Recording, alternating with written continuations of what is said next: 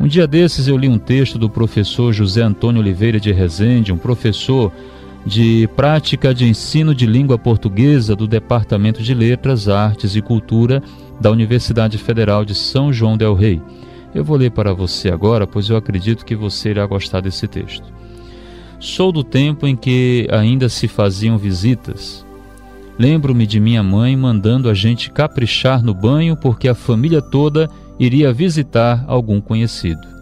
Íamos todos juntos, família grande, todo mundo a pé, geralmente à noite. Ninguém avisava nada. O costume era chegar de paraquedas mesmo. E os donos da casa recebiam alegres a visita. Aos poucos, os moradores iam se apresentando um por um. Olha o compadre aqui, garoto. Cumprimenta a comadre e o garoto apertava a mão do meu pai, da minha mãe, a minha mão e a mão dos meus irmãos.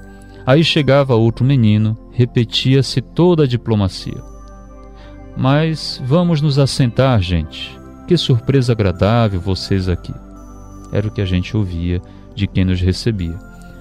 A conversa rolava solta na sala.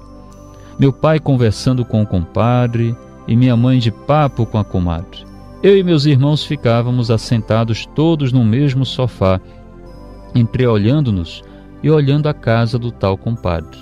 Retratos na parede, duas imagens de santos numa cantoneira, flores na mesinha de centro, casa singela e acolhedora. A nossa também era assim. Também eram assim as visitas singelas e acolhedoras, tão acolhedoras que era também costume servir um bom café aos visitantes como um anjo benfazejo, surgia alguém lá da cozinha, geralmente uma das filhas, e dizia: Gente, vem aqui para dentro que o café está na mesa.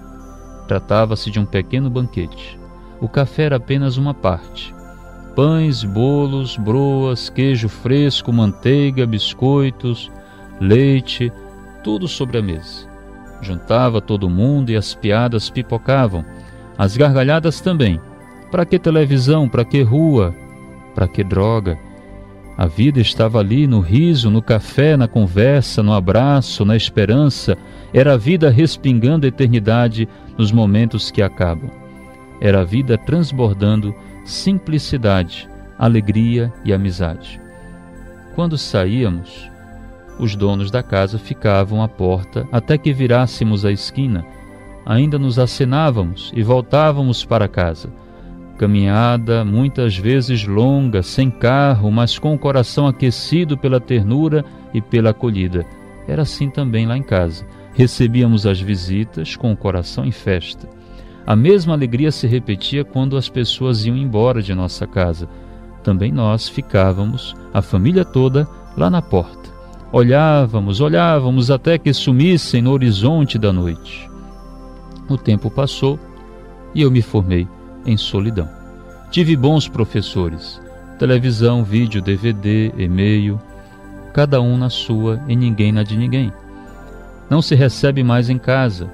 Agora a gente combina encontros com os amigos fora de casa.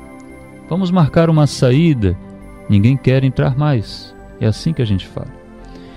Assim as casas vão se transformando em túmulos sem epitáfios, que escondem mortos anônimos e possibilidades enterradas. Cemitério urbano, onde perambulam zumbis e fantasmas mais assustados que assustadores.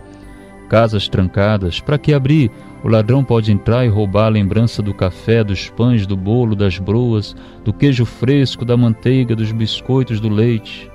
Que saudade do compadre e da comadre. Pois é, de certo que esse texto tem alguma razão. Pense no que apresentamos hoje para você e procure oportunidades de bons momentos, de bons encontros.